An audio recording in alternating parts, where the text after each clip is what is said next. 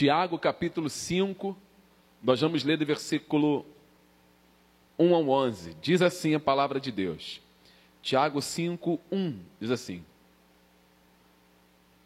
Atendei agora, ricos, chorai, lamentando por causa das vossas desventuras, que vos sobrevirão. As vossas riquezas estão corrompidas, e as vossas roupagens comidas de traça. E os vossos ouros e as vossas pratas foram gastos de ferrugem. E a sua ferrugem há de ser por testemunho contra vós mesmos, e há de devorar como fogo as vossas carnes, tesouros acumulastes para os últimos dias. Eis que o salário dos trabalhadores que ceifaram vosso campo, e que por vós foi retido com fraude, está clamando, e os clamores dos ceifeiros penetraram até os ouvidos do Senhor dos Exércitos. Tendes vivido regaladamente sobre a terra, tendes vivido nos prazeres, tendes engordado o vosso coração em dia de matança, tendes condenado e matado o justo, sem que ele vos faça resistência. Sede, pois, irmãos, pacientes até a vinda do Senhor, porque eis que o lavrador, ele aguarda com paciência o precioso fruto da terra, até receber as primeiras e as últimas chuvas. Sede vós também impacientes, e fortalecei o vosso coração, pois a vinda do Senhor está próxima.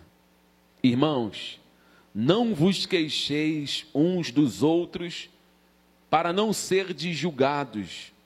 Eis que o juiz está às portas. Irmãos, tomai por modelo no sofrimento e na paciência os profetas, os quais falaram em nome do Senhor.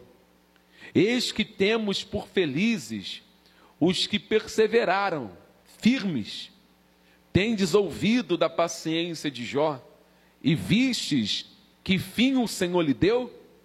Porque o Senhor é cheio de terna misericórdia e também é compassivo. Amém, igreja? Vamos orar.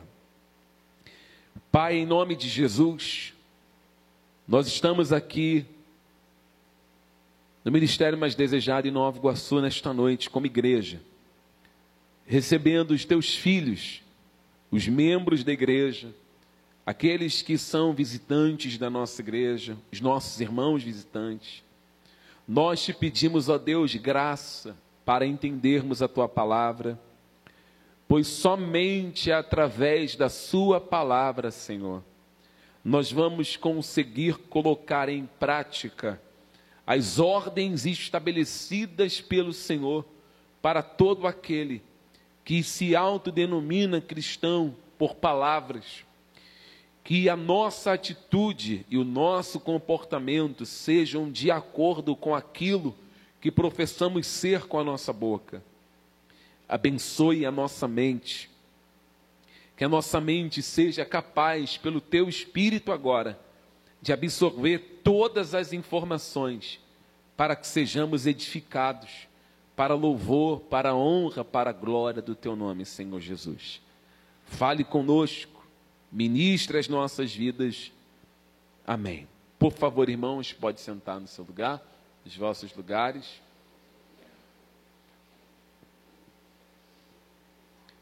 Anteriormente, nós já falamos bastante sobre as questões que envolvem o comportamento dos ricos que estavam na igreja dispersa.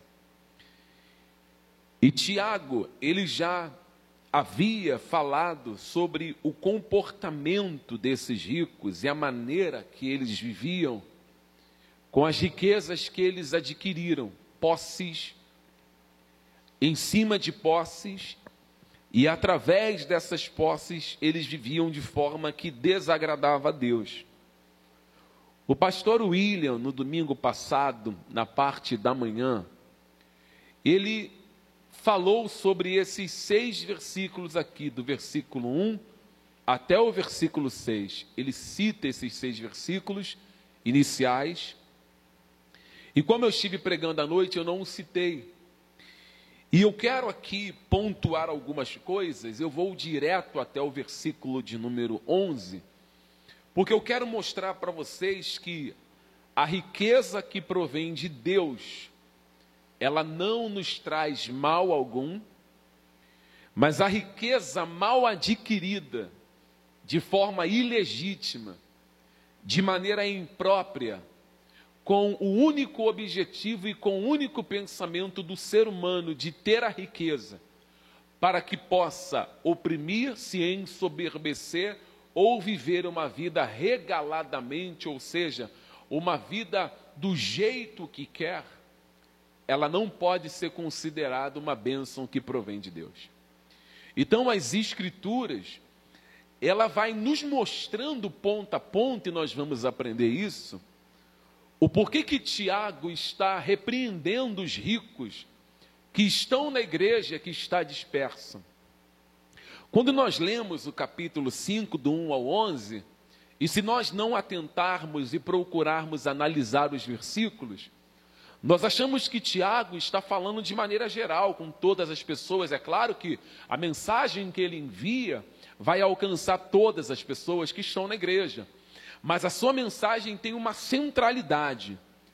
Esse ponto aqui está centrado naqueles que estão causando males aqueles que estão agindo de forma não precipitada, mas estão agindo de forma consciente, estão agindo de forma proposital, trazendo prejuízos para os seus, para os seus irmãos e também prejuízo para si mesmo. Então, Tiago, quando escreve a carta, ele repreende a riqueza que os ricos têm. Então, nós temos que pontuar, antes de entrar nesse contexto, e entender que o problema não é a riqueza. O problema é como se adquire essa riqueza.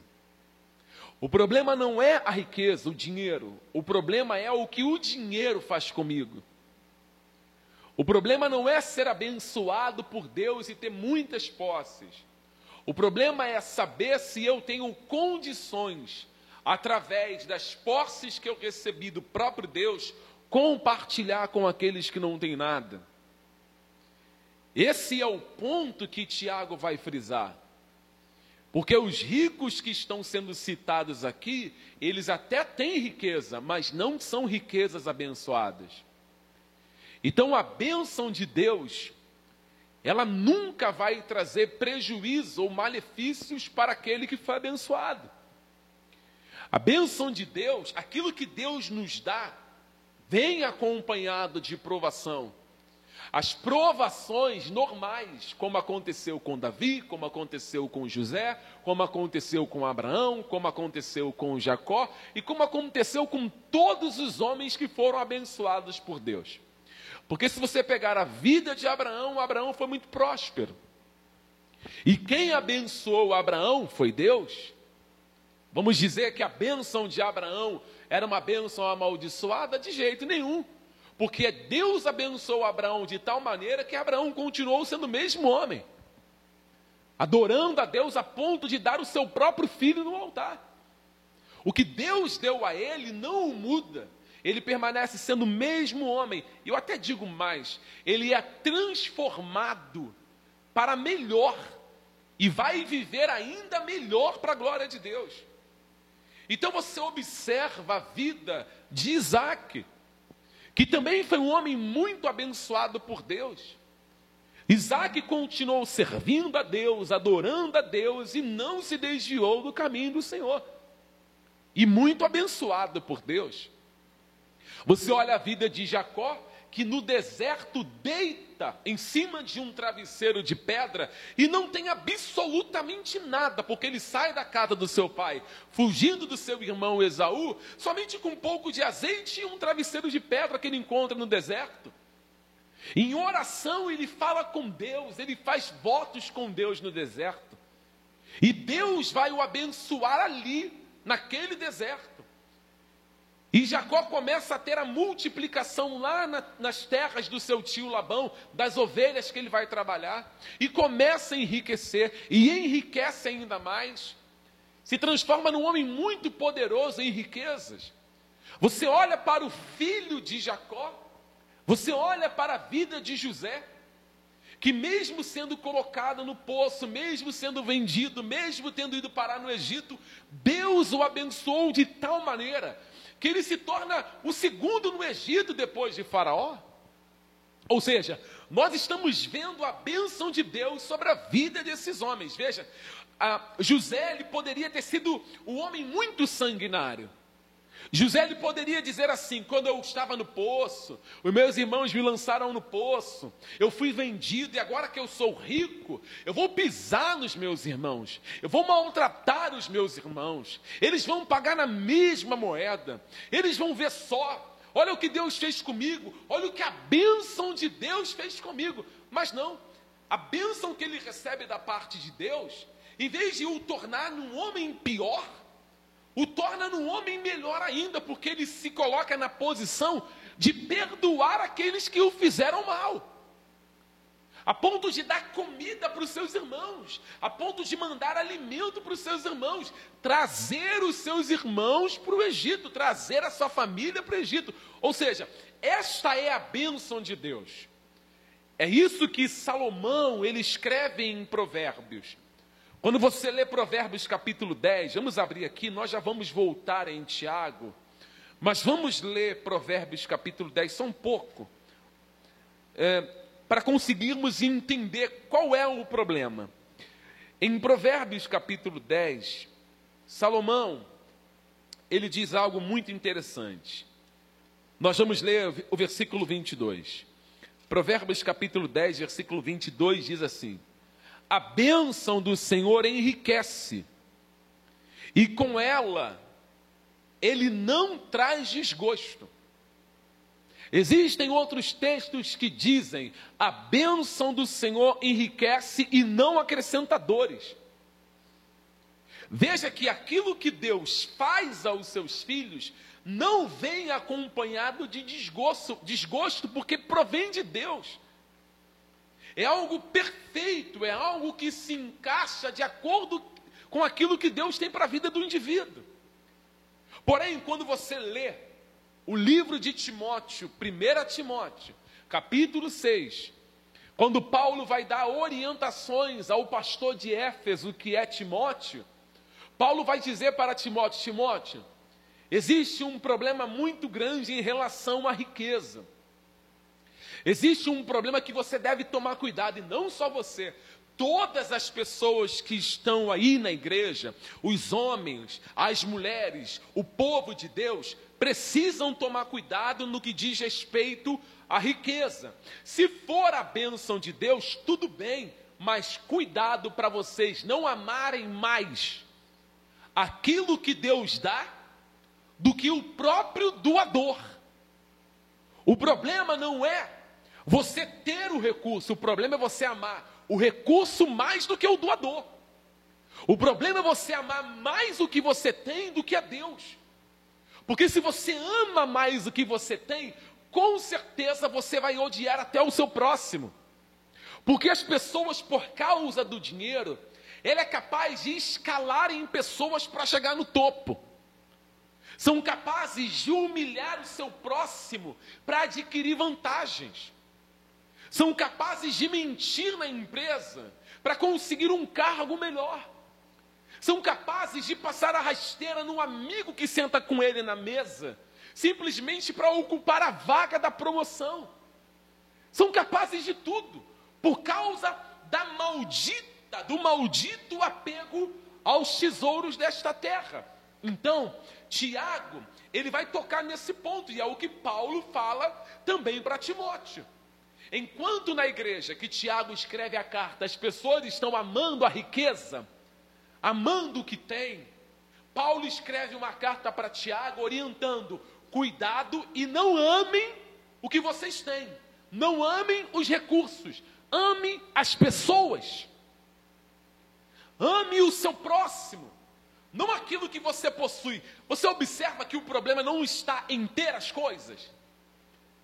O problema não está em você conquistar alguma coisa, não está nisso. O problema está como o meu coração se comporta quando eu conquisto. Como eu me comporto quando eu tenho ou passo a amar muito aquilo a ponto de odiar o meu irmão? Eu passo a me dedicar tanto àquilo a ponto de virar as costas para alguém? O nome disso é amor ao dinheiro. E amor ao dinheiro destrói uma pessoa.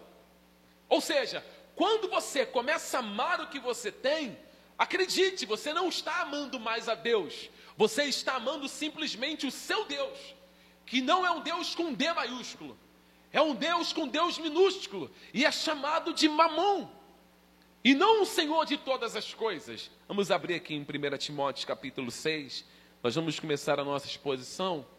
Importante que você vá acompanhando os textos que nós vamos lendo.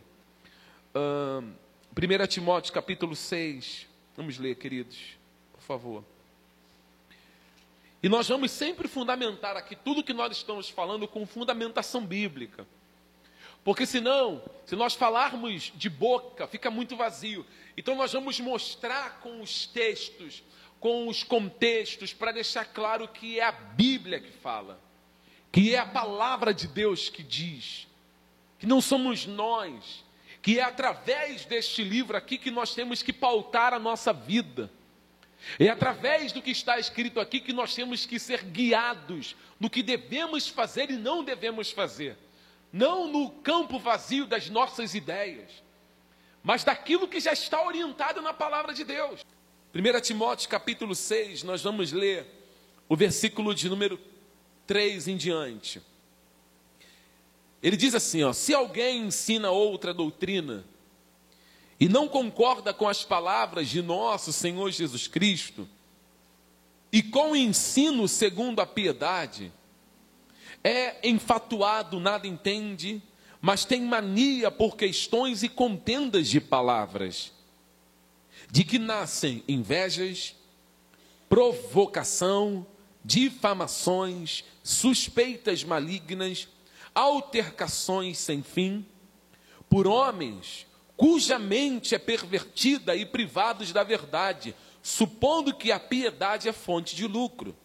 De fato, grande fonte de lucro é a piedade com contentamento, porque nada temos trazido para este mundo, e nem coisa alguma podemos levar dele, tendo sustento, e com que nos vestir, estejamos contentes. Ora, os que querem ficar ricos, observe o que Paulo fala aqui. Os que querem ficar ricos, eles caem em tentação, em ciladas e em muitas concupiscências insensatas e perniciosas, as quais afogam os homens na ruína e perdição. Porque o amor do dinheiro é a raiz de todos os males, e alguns nesta cobiça se desviaram da fé, e assim mesmo se atormentaram com muitas dores, ou seja, o amor ao que se possui, o amor ao dinheiro, que é a raiz de todas as espécies de males. O amor aos recursos é a raiz que leva o homem a não só ter uma raiz, mas produzir frutos que não podem ser alimentados por outras pessoas. Porque se é uma raiz que está vinculada diretamente à falta de generosidade, à falta de compartilhamento, ou é somente uma ganância desenfreada para ter tudo aquilo que você possui, você não vai compartilhar, porque você está pensando em si, de maneira antropocêntrica de maneira pessoal e individual e não coletiva. Os discípulos de Jesus, eles enfrentaram esses problemas. Eles enfrentaram o que é o, o ponto da renúncia discipular. Quando Jesus chamou os seus discípulos e chamou homens desprovidos de nada, porque eles não tinham absolutamente nada, eram homens humildes, pescadores. E Jesus chama esses homens e eles começam a caminhar com Jesus. As únicas, a única coisa que eles possuíam, como Pedro, como Tiago, como André, seu irmão, e como João, era um barco. Onde eles iam para os mares, para, as, para a Galiléia pescar. Jesus chamou eles, eles abandonam as redes, eles abandonam os barcos, eles saem da questão da profissão de pescadores, e aí eles começam a observar que aqueles que caminham com Jesus, eles não estão agrangeando nada desta terra, eles não estão possuindo nada nesta terra. Pera lá, nós deixamos os nossos barcos para trás, nós deixamos para trás, sabe, as nossas redes, o nosso sustento vinha dali para seguir a Jesus, e eles começam a indagar Jesus. E eles começam a conversar com Jesus, começam a conversar em secretos, porque eles precisam também de algo para viver. É aí que Jesus, ele fala de Mateus capítulo 6. É aí que Jesus diz assim: olhe para as aves dos céus. Elas não ajuntam em celeiros, e vosso Pai não as alimenta. Olhe para os lírios do campo. É aí que Jesus começa a falar com os discípulos, dizendo: Não andeis cuidadosos no que diz respeito à vossa vida, pelo que haveis de comer ou pelo que haveis de beber. Jesus começa a mostrar para os discípulos que eles são cuidados. É até o momento que um dos discípulos fala assim: Mas tudo bem, nós deixamos tudo para trás para te seguir. Aí Jesus diz assim: Mas espera lá, não há um discípulo que tenha deixado casa, pai, irmãos, irmãs, por amor a mim, que não receba cem vezes mais nessa vida e na vida futura, vida eterna, na vida futura, vida eterna. É aí que Jesus vai falar para eles assim: ó, eu vou orientar vocês aonde vocês devem ajuntar os tesouros. Não ajunteis tesouros na terra, aonde a traça e a ferrugem tudo consomem. Ajuntai, pois, tesouro nos céus aonde a traça, a ferrugem não consomem, aonde os homens não minam. A pergunta é: como que se faz para juntar tesouro no céu? Se não existe uma conta para ser depositada. O que, que, Jesus está falando? Como fazer guardar tesouros nos céus? Como é que se guarda tesouro nos céus? Nós sabemos que nessa terra tem muitos bancos para se guardar tesouros. Mas como o que eu devo fazer para que as minhas ações aqui possam ecoar na eternidade? Qual é o comportamento que eu devo ter aqui? A minha, o meu movimento como cristão, as minhas, a minha ação como cristão, o que, que Jesus está falando que eu devo fazer para que isso venha refletir na eternidade? Porque Ele está falando de algo eterno, Ele está falando de galardão. Ele está falando de algo que será entregue aos santos, não agora, mas naquele dia. Mas como que eu faço para receber esse galardão? Como que eu faço para sacar esse saldo que eu estou juntando lá no céu? Aí nós lemos Mateus 24, quando Jesus fala assim: Eu tive fome e vocês não me deram de, de comer. Eu tive sede e vocês não me deram de beber. Eu estava nu e vocês não me vestiram. Eu estava preso e vocês não foram me visitar. E aí perguntaram para Jesus: quando é que o Senhor estava nu?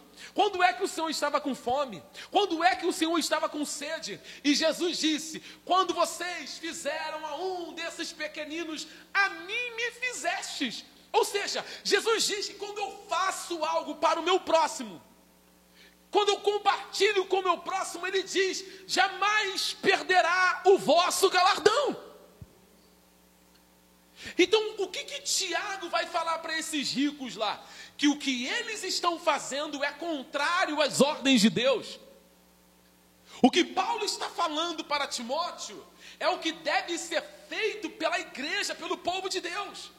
Qual é a orientação que Paulo dá para Timóteo? Versículo 11, vamos ler aqui, 1 Timóteo 6, 11. Ele diz: Tu, porém, homem de Deus, foge dessas coisas, antes segue, olha interessante, a justiça, a piedade, a fé, o amor e a constância, a mansidão. Ele fala: olha, o que você deve seguir não é um amor ao dinheiro, não é fazer de tudo, pisar nas pessoas, trair as pessoas com o objetivo de ter. Não, não é isso que tem que fazer homem de Deus. Homem de Deus, você tem que fazer o contrário. Você tem que amar mais as pessoas do que as coisas. Se você fizer uma análise da sua vida e começar a olhar para você, você pode fazer essa análise pessoal. Se você tem amado mais as pessoas do que as coisas. Se você tem amado mais a Deus do que a si próprio. Porque esse é o equilíbrio da vida. Amar a Deus acima de todas as coisas e ao próximo como a nós mesmos. E o que está englobado em amar o próximo é a atitude de compartilhar. É a atitude de dar comida para quem está com fome. É a atitude de você conseguir sentir a dor do seu irmão. E não pisar ou afundar mais ainda. Então Tiago está escrevendo para uma igreja que dentro dessa igreja, preste atenção nisso, tem ricos, muitos ricos, e esses ricos estão oprimindo os mais pobres, que são trabalhadores. Muitos desses pobres trabalhavam para esses ricos. Muitos desses pobres faziam serviços para esses ricos. E como que esses ricos tratavam esses pobres que trabalhavam para eles? Vamos voltar lá em Tiago, capítulo de número 5, versículo 1, 2 e 3 de Tiago, agora para que você entenda o que Tiago vai falar. Por que, que Tiago está tão bravo? Por que, que Tiago escreve de uma maneira muito intensa, repreendendo aos ricos que estão lá na igreja? Tiago capítulo 5, versículo 1, 2 e 3, diz assim: Atendei agora, ricos, e chorai, lamentai por causa das vossas desventuras, que vos sobrevirão as vossas riquezas estão corruptas, as vossas roupagens comidas de traça, o vosso ouro, a vossa prata foram gastos de ferrugem, e a sua ferrugem há de ser por testemunha contra vós mesmos, e há de devorar com fogo as vossas carnes. Tesouros acumulastes para os últimos dias. Ou seja, esses homens estavam contando com muito mais do que eles precisavam para viver. E o que, que Tiago está fazendo? Condenando essas ações. Porque eles estão ajuntando tanto, preste atenção nisso. Você consegue imaginar? Eu até fiz essa pergunta hoje na Zona Oeste, em Campo Grande, enquanto eu estava pregando. Eu até fiz essa pergunta para, para a igreja.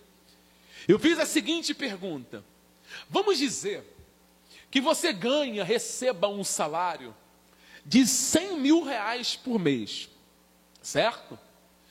Em, colocando no ano, você vai ter um salário anual, tem os descontos de impostos, mas vamos colocar aí de modo bruto, você vai ter um salário anual de 1 milhão e 200 mil reais, certo? Gente, 100 mil reais dá para se gastar num ano? Dá. Claro que dá. 1 milhão e 200 mil Dá para se gastar no ano? Claro que dá. Você vai para Vieira Solto, compra um apartamento, uma cobertura, que é muito mais caro. Você vai para a Avenida Atlântica, compra uma cobertura. Você vai para Nossa Senhora de Copacabana, compra uma cobertura. Você vai para Ayrton Senna. Você vai para a Avenida das Américas. Você vai comprando tudo isso. Mas pensa comigo. Mas um ano vai acabar, vai vir outro ano. É um milhão e duzentos mil reais de novo. E isso vai ser consecutivamente. A pergunta que eu fiz para a igreja foi a seguinte: o que você faria com 100 mil reais mensais? O irmão disse assim: ah, eu ajudaria minha família, ajudaria isso, faria isso, faria isso, faria isso. Família em primeiro lugar. E depois, no próximo mês, com mais 100 mil? Ah, eu faria isso, faria isso, faria isso, faria isso, faria isso, faria isso. Tá bom. E no terceiro mês, com mais 100 mil?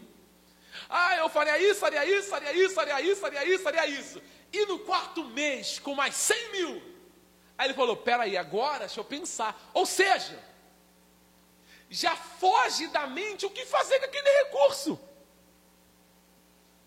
Para você ver que é um dinheiro excessivo que leva o homem a vislumbrar, ele fica deslumbrado, ou seja, eu tenho muito dinheiro, todo mês entra 100 mil na minha conta, então eu posso fazer o que eu quiser e ter o que eu quiser. E aí entra o deslumbre. Uma mente deslumbrada peca excessivamente. Lucas capítulo 12 diz assim: que lá estava um homem riquíssimo, milionário. O dinheiro dele não acabava. O que, que ele fez? Ele pegou o dinheiro que ele tinha e olhou e falou assim: Eu não tenho com o que gastar.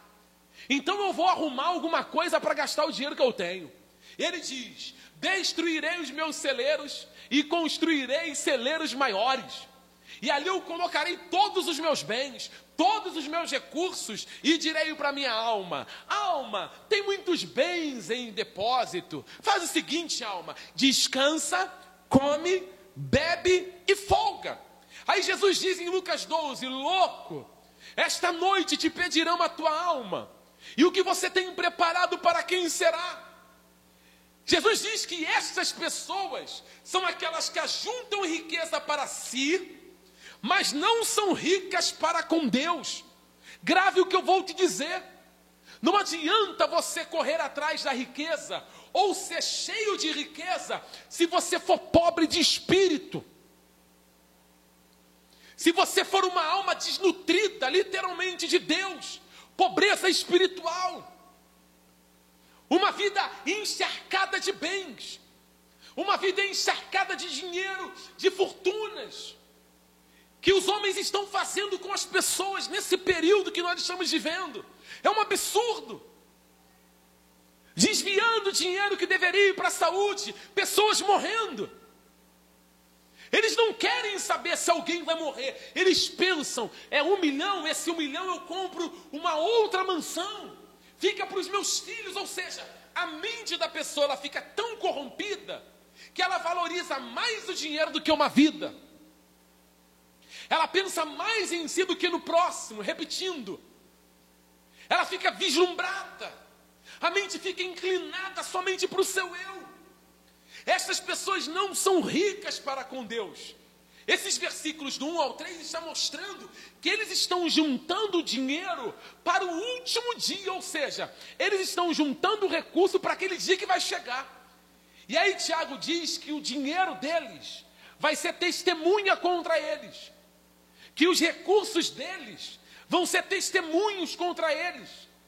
A ferrugem, a praga, os bichos que comeram a traça e a ferrugem serão testemunhas contra ele. Por quê?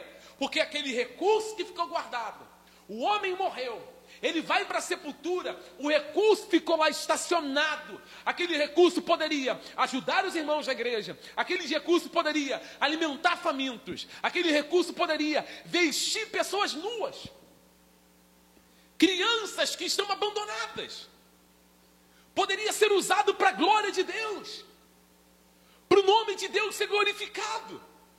Ou seja, aqueles ricos estavam vivendo como se Cristo não fosse voltar. Você liga a televisão, queridos, e você vê que as pessoas estão vivendo atrás do dinheiro de tal maneira, como se esse mundo fosse existir para sempre, ou como se eles fossem viver para sempre. Nós não vamos viver para sempre. Esse mundo não vai permanecer para sempre. E todos estão correndo desenfreadamente atrás desse, abro aspas, bendito, fecho aspas, abro aspas de novo, maldito, fecho aspas, dinheiro. Porque ele pode ser tanto bendito como maldito na vida do ser humano. Se você não colocar o reino de Deus na frente, se você não colocar Cristo na frente, o Senhor na frente, as pessoas sofrem, famílias são destruídas por causa do dinheiro. Teve um amigo nosso que nos contou um caso, eu vi na TV, um acidente que aconteceu no arco metropolitano, deve ter um ano, mais ou menos isso. Um dos maiores fornecedores de vidro, blindex, do Rio de Janeiro, ele uh, sofreu um acidente gravíssimo no arco metropolitano. Foi muito triste a sua morte. O homem bilionário, bilionário. Havia um caminhão parado na faixa da esquerda, que é a faixa de alta, sentido Costa Verde, quem já foi sabe. E havia um caminhão parado à esquerda. E ele vem é, é, no arco metropolitano, tinha um carro na frente dele, foi cortar o carro a mais de 100 por hora e não viu que tinha um caminhão parado. Ele entrou na traseira do caminhão e morreu. Bilionário. O homem tem a metade de uma ilha em Mangaratiba. Ele tem tanto imóvel que somente um escritório de advocacia não conseguia dar conta. Ele teve que dividir os imóveis que ele tinha em escritórios para cuidar. Homem muito poderoso. E ele morre nesse acidente. Assim que ele morreu, o corpo ainda estava no Instituto Médico Legal para ser liberado para ir para o Jardim da Saudade. Antes do pai ser enterrado, os filhos já estavam brigando entre si. Estavam ligando para esse nosso amigo por telefone falando assim: olha, eu quero ficar com isso, aquilo ali é meu, eu quero que você tome a frente, eu sou o filho mais velho, eu não vou deixar para o irmão A, eu não vou deixar para o irmão B, a empresa do pai é nossa, nem a. a abri aqui para falar, nem a, a mulher que está com ele agora, que é casada com ele, vai ficar, é tudo nosso, dos filhos. E a família foi destruída por causa do dinheiro. Irmãos se dividiram. Cada um foi para o seu canto. Não se falam, não se comunicam, não tem mais paz, não tem mais nada. Por causa de papel e moeda. Por causa de ouro e de prata, que acaba. Essa pandemia está aí provando que dinheiro não serve para porcaria nenhuma. Milionários morrendo na mesa de hospital, com bilhões na conta. Pessoas perdendo a vida, enquanto outros estão perdendo. É uma, é, gente, é, seria, é, sabe, é trágico que eu vou falar. Eles poderiam olhar e falar o seguinte: pera lá, se milionários estão morrendo, tendo dinheiro, diante dessa situação que nós estamos vivendo, então eu não vou correr atrás do dinheiro, não, porque se eles que têm dinheiro estão morrendo, para que, que eu quero desviar dinheiro? Se o dinheiro não pode salvá-los, mas eles não conseguem ver porque a mente está cega, corrompida, totalmente amada, e totalmente amando o dinheiro. E aí, olha o que Tiago fala no versículo 4. Ele diz assim, ó: Eis que o salário dos trabalhadores que ceifaram os vossos campos e que por vós foi retido com fraude, ele está clamando, e os clamores dos ceifeiros penetraram até os ouvidos do Senhor dos Exércitos. Você está começando a entender o motivo da revolta de Tiago? Aqueles homens, os ricos que ele, que ele está repreendendo, ficaram ricos. Uma das partes das suas riquezas veio através do trabalho escravo. Ou seja, os pobres iam lá e trabalhavam para os ricos. E eles trabalhavam na agricultura, plantando, eles plantavam, eles colhiam, eles levavam para os ricos a colheita, e os ricos vendiam. Em muitos casos, os ricos ainda tinham trabalhadores para vender para eles. Aí esses homens trabalhavam para os ricos. Mas quando chegava a hora dos ricos pagar, o que, que os ricos faziam? Eles não tinham despesa com a plantação, eles não tinham despesa com a entrega de mercadoria, eles não tinham despesa com nada porque eles tinham trabalho de graça. Eles tinham os pobres que trabalhavam para eles e eles não pagavam os pobres. Eles tinham tudo, enriqueciam ilicitamente. Aí Tiago está falando: olha, o clamor dessas pessoas que vocês não pagaram subiu até os ouvidos de Deus, do Senhor dos exércitos, aquele que julga a causa do seu povo. Tiago vai falar para eles o seguinte: o que vocês estão fazendo é pecado, hein? E sabe quem vai julgar essa causa? Não é o pobre. Porque você acha que o pobre tem condições, tem dinheiro, para ir lá lutar contra ricos, é só você olhar para a nossa atualidade. O rico é preso, tem dinheiro, paga propina e sai. O rico é preso, ele tem recursos, ele não fica um minuto na cadeia. Ele sai. O pobre, muitas das vezes, ele mofa lá. Se cometeu delitos, tem que pagar mesmo. Mas eu estou mostrando para você, para você comparar que o pobre não tem nem defesa, vai recorrer a quem? Ele não tem ninguém influente ao seu lado, só Deus. Eles só podem dobrar os joelhos, amém, queridos? E falar: Deus, olha o que está acontecendo comigo, Deus. Senhor, eu sou teu servo. Eu sou teu filho, o Senhor sabe que eu trabalhei honestamente. O Senhor sabe que eu dei minha vida honestamente nesse trabalho. Eu me dediquei, Senhor. Eu deixei de ficar com a minha família, Senhor. Senhor, o que, os, o que os ricos estão fazendo conosco, porque eles precisam alimentar a família deles. Eles precisam que os ricos paguem para alimentar a família.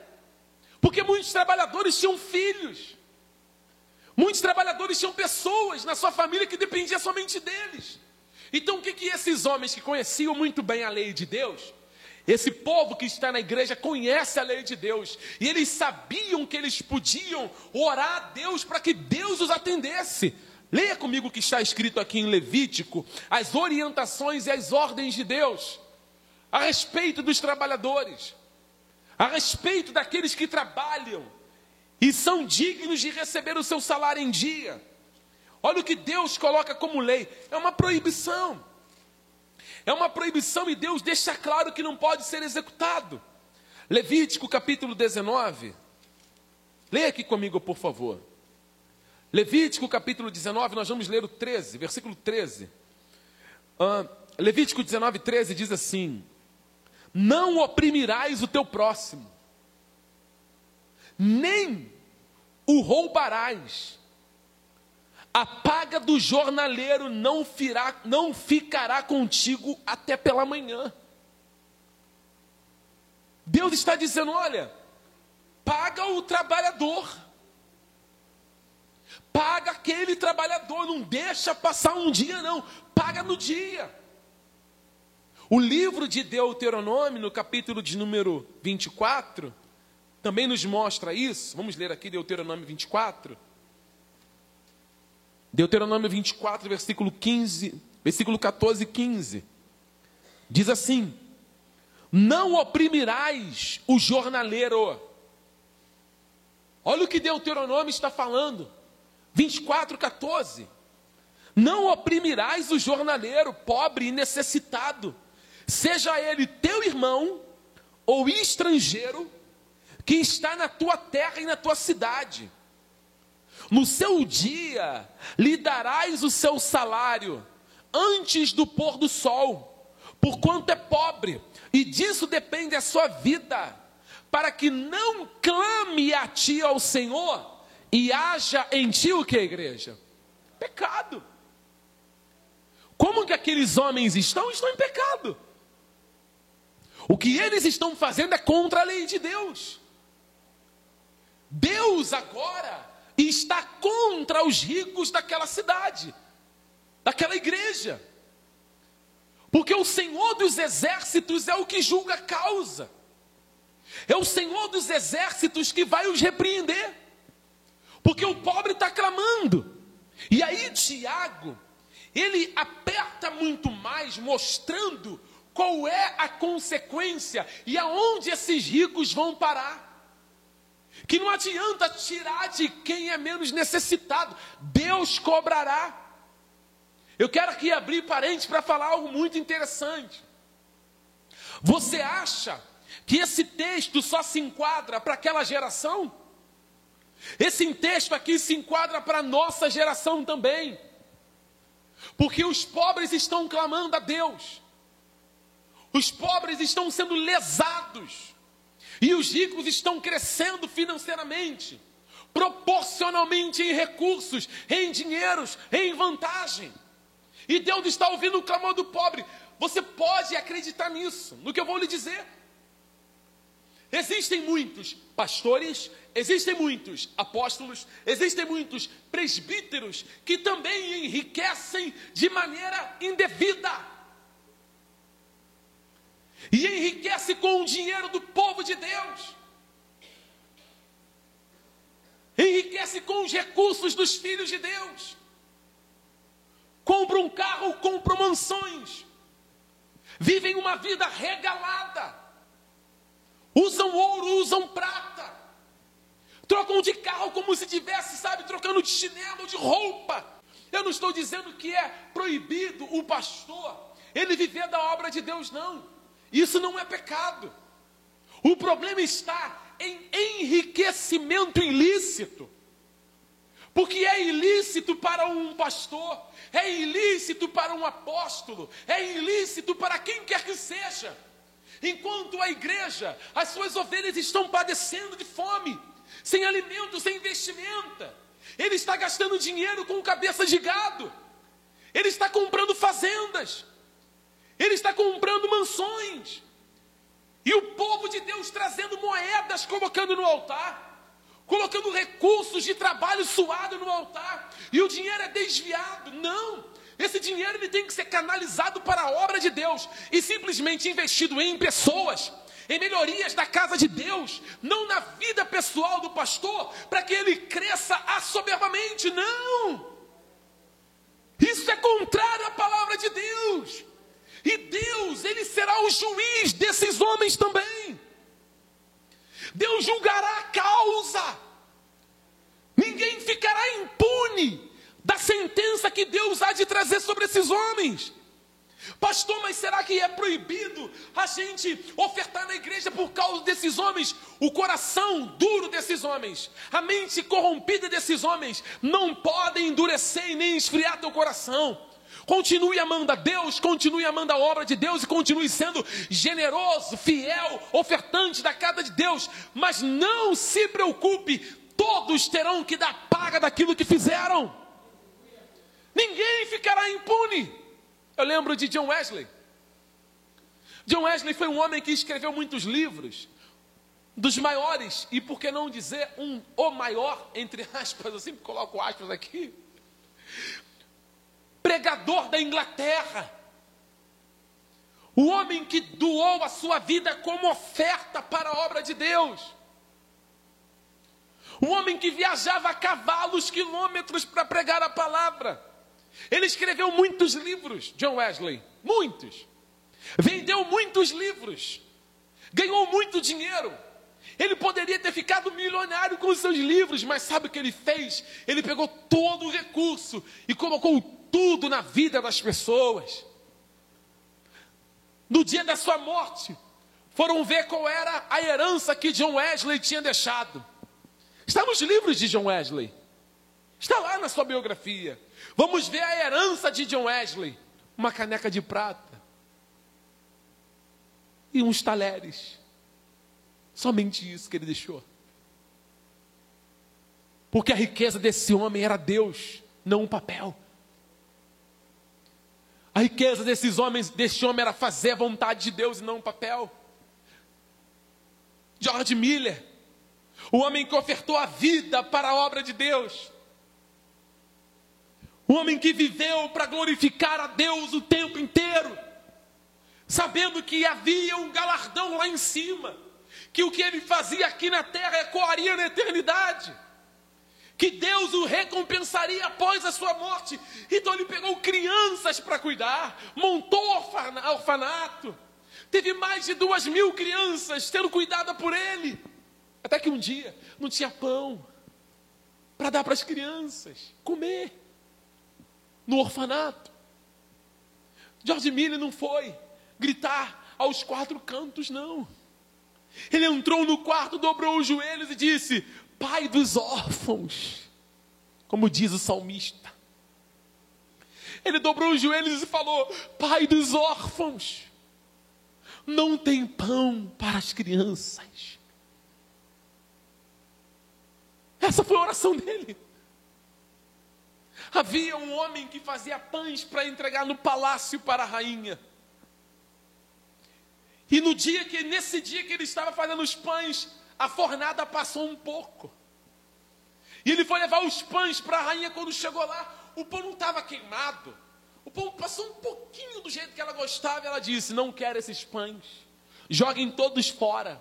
Faça uma outra fornada. E ele disse: O que eu vou fazer com esses pães? E aí ele se lembrou do orfanato de George Miller e levou os pães para as crianças comer. E aí não foi só os pães, levou também o leite para as crianças comerem. Era um homem que vivia para a glória de Deus, não buscava enriquecimento para si. Ele estava orando um dia no seu quarto e alguém bateu na porta.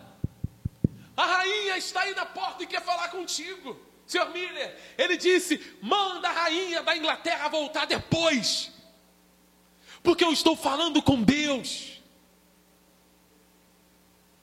Era um homem que vivia para a glória de Deus, como que esses homens conseguem colocar a cabeça no travesseiro e dormir, Senhor?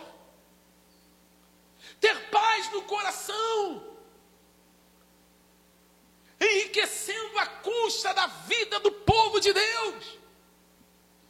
Esses homens aqui estão maltratando o povo de Deus, mas Deus é o juiz de todas as causas.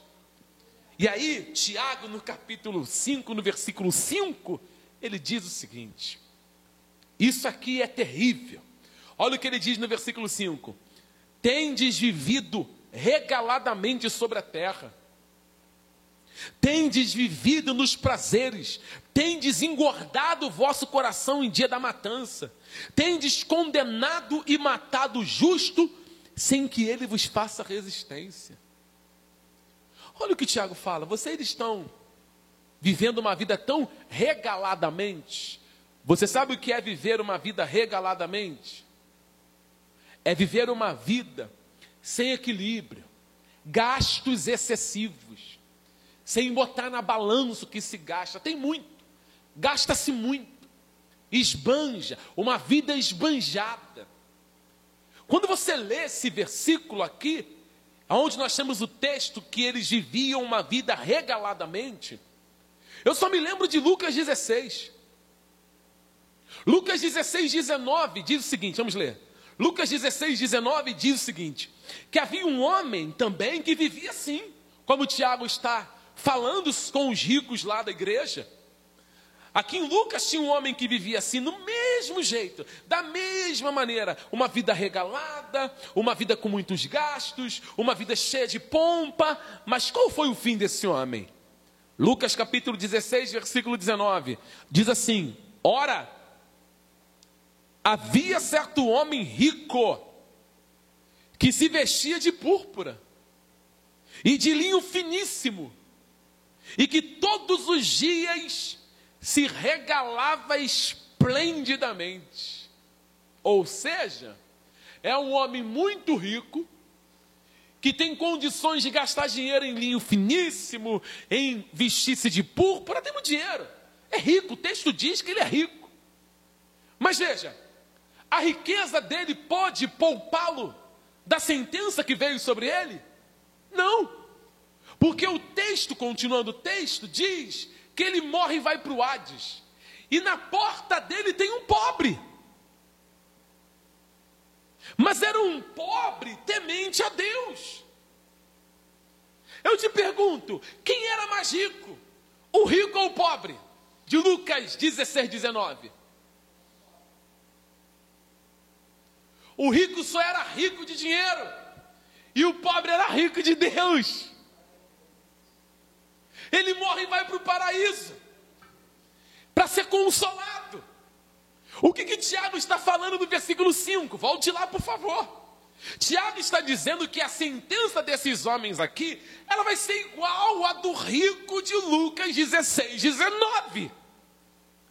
Porque olha o que ele fala: tendes vivido regaladamente sobre a terra, tendes vivido nos prazeres, tendes engordado o vosso coração. Eu quero fazer uma perguntinha para vocês aqui. Alguém no nosso meio aqui já criou porco?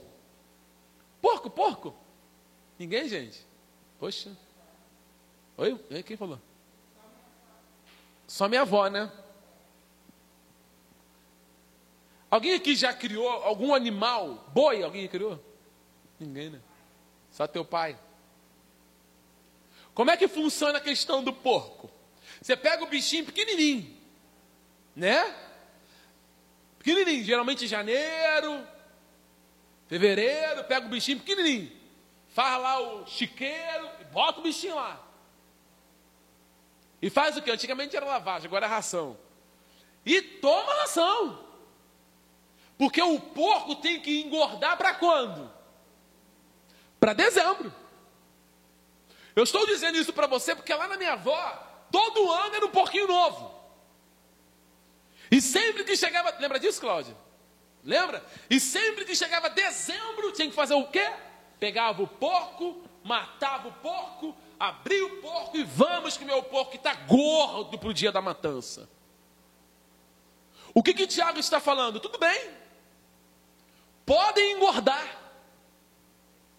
Podem viver, engordem o coração de vocês mesmos. Podem ir engordando, porque o dia da matança vai chegar. O dia do juízo de Deus vai chegar. Onde a justiça de Deus será feita. Alguém está me ouvindo aqui? É isso que Tiago está falando. Quando eu li isso nos comentários, eu falei: puxa vida, que interessante. A própria pessoa vive uma vida se auto-engordando, vamos dizer assim, ela se engorda a si mesmo, para o dia do juízo ser sentenciada.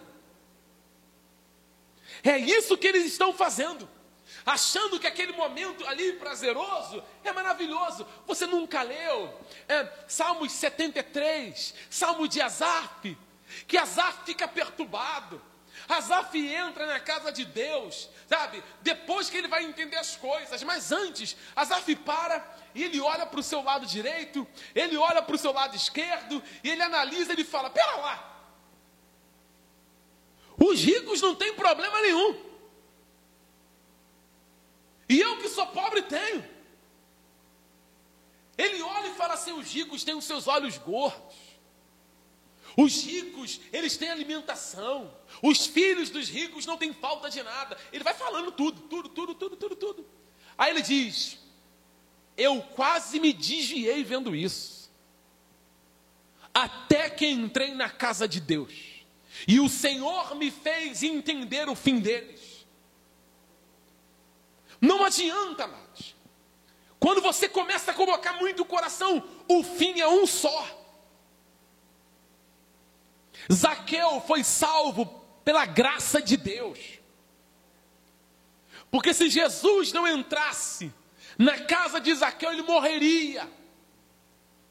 Herodes foi morto porque era um homem que tinha um coração nas riquezas. Caifás, Anás, Pilatos, todos esses homens. Judas. Judas queria libertar o povo, mas a moeda, as 30 moedas de prata, atraíram mais ele do que a vida humilde ao lado de Jesus. E ele não conseguiu caminhar com Cristo, filho da perdição era Judas. Era um ladrão no meio dos discípulos. Era um transgressor no meio dos discípulos. Você não pode viver como esses homens. O que Tiago está orientando a igreja é: não vivam assim. Não vivam assim. Nós temos que viver, o nosso objetivo é um só, irmãos. Nós não temos o objetivo de viver uma vida regalada, nós temos que viver para a glória de Deus. É o que diz 2 Coríntios, capítulo 6. Quer comais, quer bebais, quer façais qualquer outra coisa que seja feito para a glória de Deus. Deus tem que ser glorificado em tudo que fazemos em tudo que temos, em tudo que somos, em tudo que realizamos. É Deus que tem que estar em evidência. Nós temos que desaparecer o tempo inteiro. Fazer tudo para Deus ser manifestado no meio do povo. Eu quero contar a história de um homem muito rico, muito poderoso, muito conhecido na história greco-romana na história mundial, não só na greco-romana, mas na história do mundo. Quem estuda história sabe dessas, conhece esse ponto que eu vou citar aqui. Quem gosta de ler bons livros vai conhecer o que eu vou falar aqui agora. O nome desse homem é Carlos Magno, mais conhecido como Alexandre o Grande. Você sabia que Alexandre o Grande nunca perdeu uma guerra, uma batalha que ele enfrentou? Ele assumiu o reinado no lugar do seu pai Filipe. Ele enfrentou muitos inimigos. Ele lutou contra Dario e o venceu. Ele tomou a Pérsia inteira, tomou a Babilônia inteira. Ele tomou o Egito, ele combateu na Índia, ele lutou quase que todos os territórios desse mundo, Alexandre o Grande. Foi considerado o homem mais poderoso dessa terra.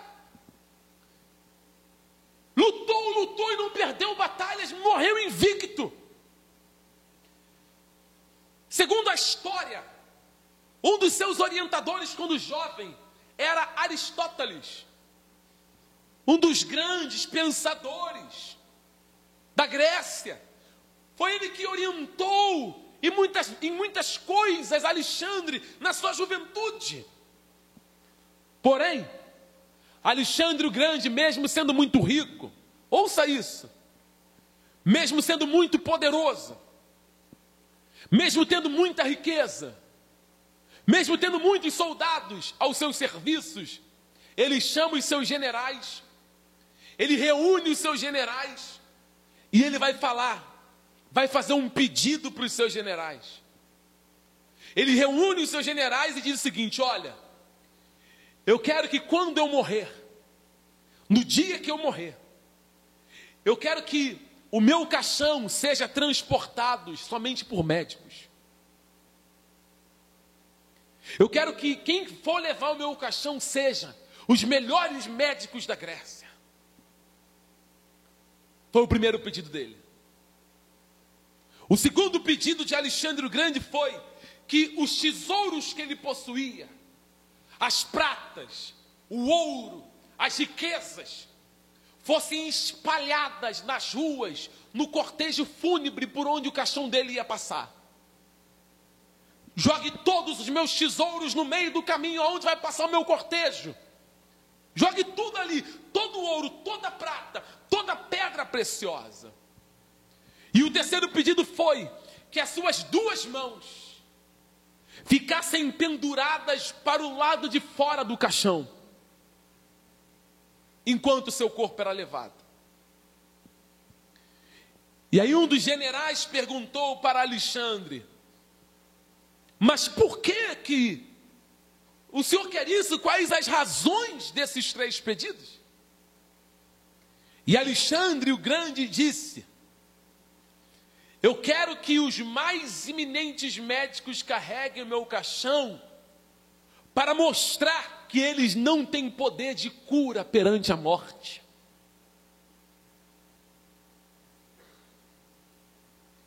Eu quero que os meus tesouros sejam espalhados pelas ruas, para que as pessoas possam ver que os bens materiais aqui conquistados, eles permanecem aqui. Não podemos levar nada.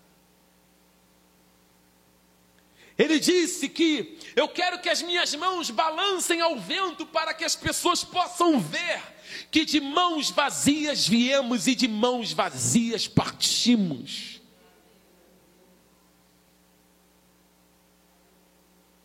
Fica claro que a riqueza, poder, nada é sem Deus. Se não vir de Deus, só vai nos trazer malefícios, tanto aqui como na outra vida, porque nós seremos sentenciados. Vamos morrer. Então os pobres da igreja estão sofrendo, os ricos estão oprimindo os pobres, estão maltratando os pobres. Qual é o conselho de Tiago agora para os pobres? Porque agora, do versículo 1 ao 6, ele fala com os ricos. Só que do 7 até o 11, ele só fala com os pobres. Qual é o conselho de Tiago para quem está sendo oprimido, sofrido, machucado? Qual é o conselho? Vamos voltar lá em Tiago, capítulo 5, e vamos concluir a pregação. Tiago 5, 7, 8 e 9. Diz assim: Sede, pois, irmãos, pacientes. Se você tiver uma caneta, quiser fazer um círculo na palavra paciente aí, ou depois quiser anotar no seu telefone para depois estudar em casa, essa palavra paciente aqui não diz paciência, não é paciência com prova da vida, com enfermidade no corpo, nada disso. Essa paciência que nós estamos lendo aqui no texto original, quando você faz a transliteração, essa paciência aqui significa paciência com o próximo, paciência com o outro, paciência com o irmão. É essa paciência. Não é paciência que você pede, sabe, ah, perseverando. Não, essa paciência aqui não tem nada a ver, absolutamente nada a ver com enfrentar uma doença e pedir a Deus para curar. Não, é paciência com a pessoa. O que que Tiago está falando, meus irmãos? Sejam pacientes com os ricos que estão oprimindo vocês. Eu te pergunto, como é que faz? Amém, queridos? Eu te pergunto, como é que consegue? É possível, gente? Sim ou não?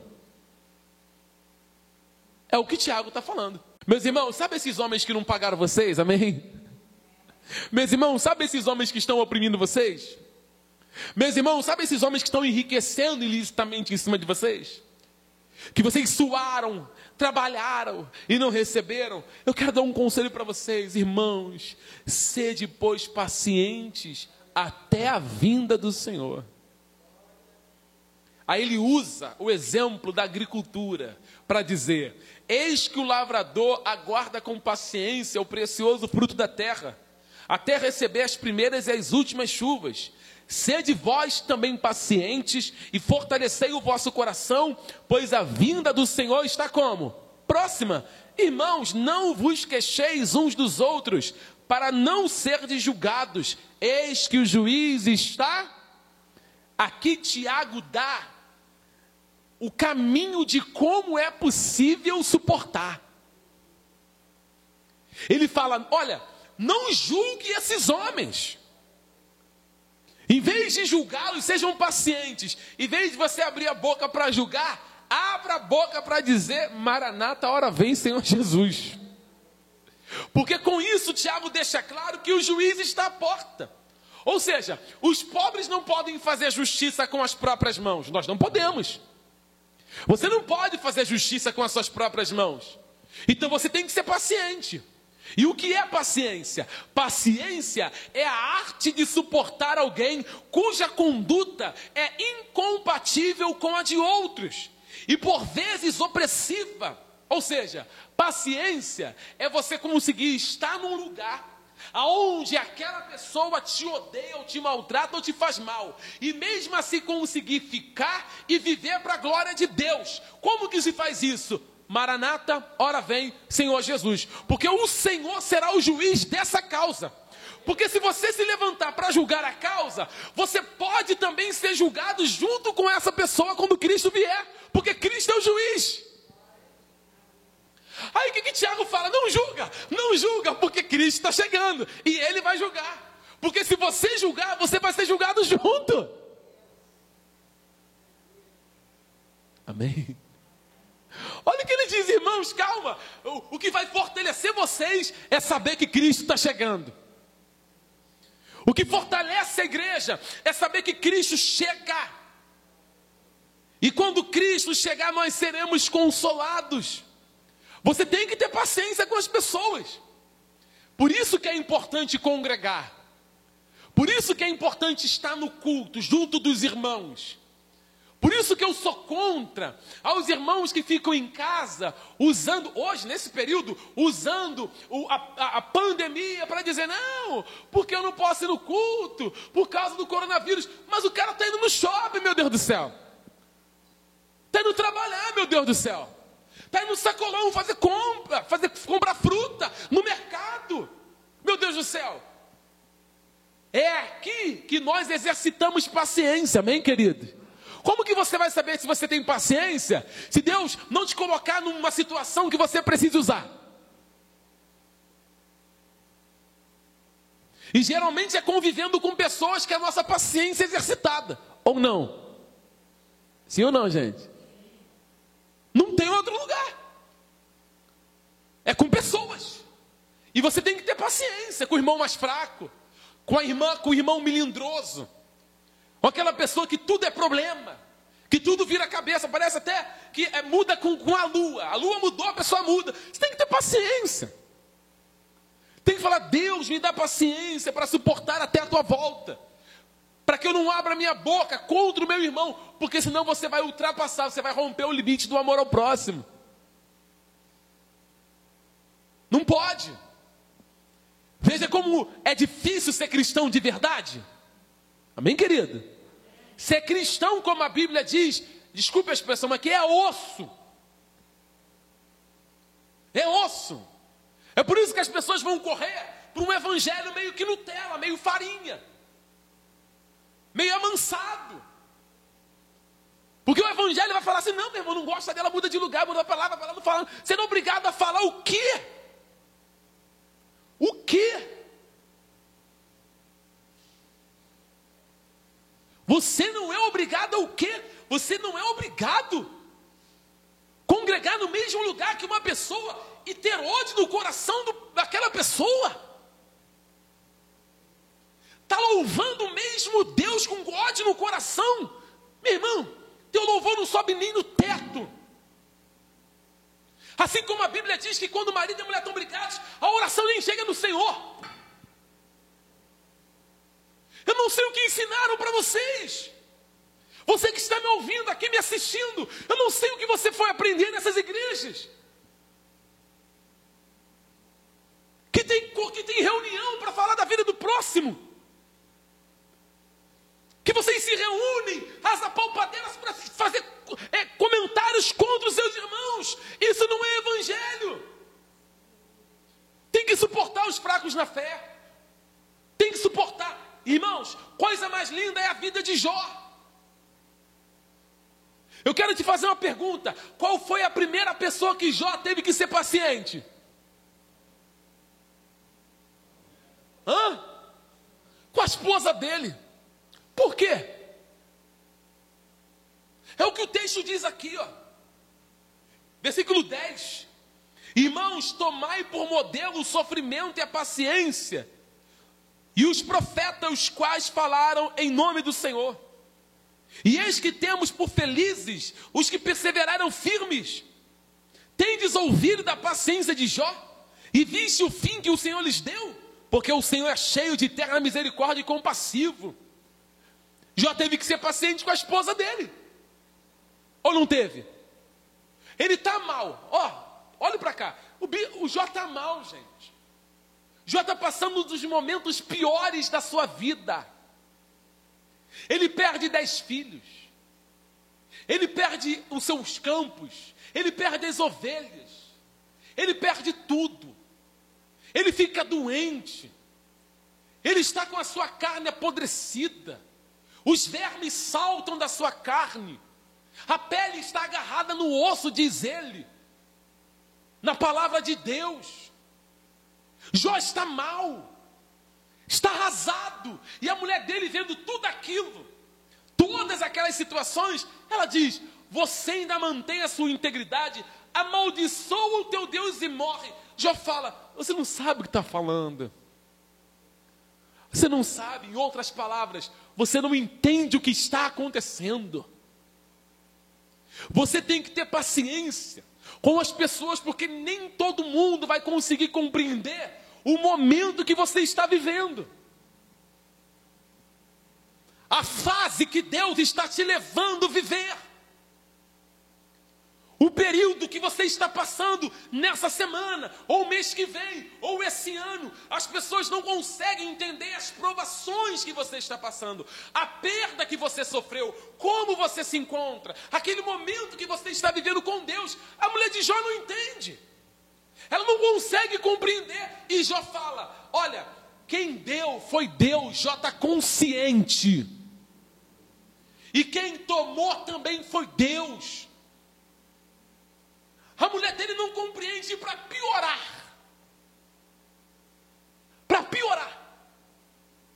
Além dele ser paciente com a mulher, ele teve que ser paciente com os amigos. Como é que os amigos de Jó ficavam? Tu está em pecado, cara. Você blasfemou contra Deus. Olha, tua vida está isso, tua vida está aquilo. E Jó teve que ser paciente com os amigos dele. Em momento nenhum, Jó levantou os seus lábios para pecar contra os céus. Você consegue imaginar que tipo de amigo é esse? Que fica o tempo todo falando: você está isso porque é isso. Você está assim porque é isso. Jó poderia ter ficado com raiva. Os amigos de Jó não entendem o que ele está vivendo. O que, que Jó vai fazer? Lá em Jó 42, a Bíblia diz que Jó dobra os joelhos e vai orar. Claro que ele estava orando de joelhos, eu creio, né? Ele estava orando, ou de pé ou de joelhos, está orando, está clamando, está falando com Deus. E a Bíblia diz: E Deus virou o cativeiro de Jó, enquanto ele orava por quem? Pelos amigos que estavam falando que ele estava em pecado. Jó poderia falar assim: Senhor, aqueles homens que falaram que eu estava em pecado, Senhor, faz justiça, Senhor, pesa a mão, Senhor. Olha, não, ele estava orando pelos seus amigos. A Bíblia não diz assim, e Jó estava orando pelos seus inimigos, não. Ele ainda, eles ainda continuavam sendo amigos de Jó. Eles continuavam sendo os mesmos amigos de Jó, de quando Jó tinha tudo. Eles só não entendiam. Então, muitas das vezes, você vai ter que ser paciente com teu pai, paciente com a tua mãe, paciente com seus irmãos, paciente com a tua esposa, paciente com teu marido, paciente com os irmãos que congregam com você, paciente com pessoas que participam da obra com você, sem julgar. Porque talvez eles sejam fracos de entendimento, melindrosos sem experiência de vida. Tiago ainda mostra aqui, para a gente concluir, a vida dos profetas. Você acha que foi fácil para Jeremias ficar pregando em Judá, em Jerusalém, falando para o povo se converter, se arrepender dos seus pecados? E Jeremias chorava na cidade, pedia para o povo se arrepender e nada. O povo zombava dele chamando ele de profeta chorão. Foi maltratado. Foi injuriado. Você acha que foi fácil para Daniel? Orando três vezes ao dia na Babilônia. E sendo acusado de ter cometido, sabe, pecado contra o rei. Daniel lançado na cova dos leões por acusações levianas, mentirosas, por narrativas vazias. Mas ele não pecou contra Deus. Ele foi um jovem paciente. Ele não murmura, ele não levanta sua voz. Nós precisamos entender isso. Esse foi o conselho de Jesus para mim e para você. Você está sendo muito maltratado. As pessoas estão te tratando com, de forma leviana. Não retruque. Deixe-os. Deixe-os. A Bíblia me chama, te chama, nos chama de bem-aventurados. É o que está escrito em Mateus 5,11. É o que está escrito lá. Quem disse isso foi Jesus. É o conselho de Tiago para a igreja. Desde o versículo 1 até o 6, ele fala com os ricos. E agora ele orienta os pobres: olha, olha para a vida de Jó, dos profetas, não murmurem, não sejam juízes, porque Cristo breve volta. Em vez de você ficar falando, só diz Maranata, hora vem Jesus. o tempo todo. Vem, meu juiz, meu salvador. Ainda que você esteja sendo escorraçado, não diga nada. Deixe. Tudo será colocado numa balança. Vou só ler esse texto aqui de Mateus 5, versículo 11, com vocês. Bem-aventurados sois, quando por minha causa vos injuriarem e vos perseguirem, e mentindo, disserem todo mal contra vós, regozijai-vos e exultai-vos, porque é grande o que a igreja? O vosso galardão nos céus. Pois assim perseguiram os profetas que vieram antes de vós. É isso que Tiago está citando lá. Lembrem dos profetas. Eles foram injuriados, mas o galardão deles não foi perdido.